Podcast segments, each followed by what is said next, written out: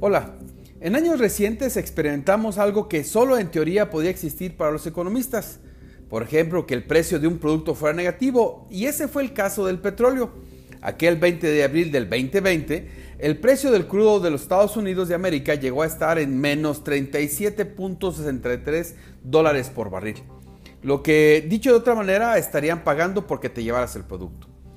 Con la guerra y siendo Rusia una potencia en la producción de petróleo, entre otros productos, claro está, la volatilidad del hidrocarburo ha sido mayor en estos últimos días, de hecho meses.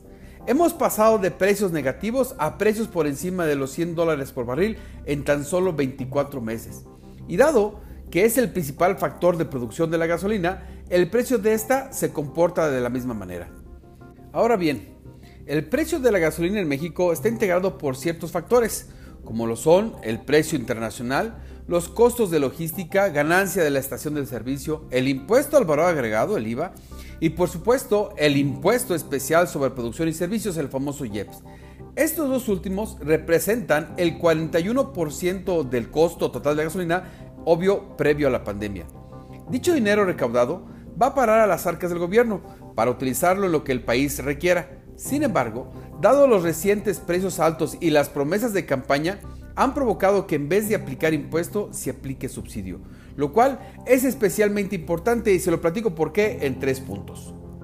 Primero, si el precio que ronda los 22 pesos por litro se le hace caro, es probable que sin la ayuda del gobierno el precio de la gasolina estuviera en alrededor de los 30 pesos por litro, lo cual efectivamente es una ayuda, pero mal dirigida, al menos económicamente, ya que es dinero que no se utiliza en alguna obra o servicio que contribuya al bien vivir de las clases más necesitadas.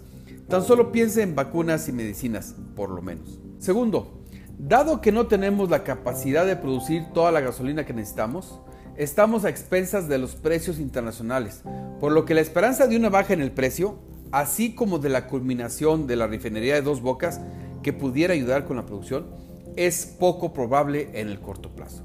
Y tercero, ¿cuánto tiempo podrá soportar el gobierno esta situación? El dinero que se está dejando de obtener hoy es el que hará falta el día de mañana. Nuestros dirigentes se encuentran realizando obras, las cuales algunas de ellas se encuentran a la mitad del camino y el no concluirlas será peor que no haberlas iniciado, puesto que es gasto ya realizado sin resultado, será literalmente dinero tirado. En fin, estamos en una disyuntiva. O se libera el precio para que los consumidores determinen la cantidad a consumir de acuerdo a sus posibilidades, o bien, el gobierno nos sigue apoyando con las consecuencias financieras por cada litro subsidiado.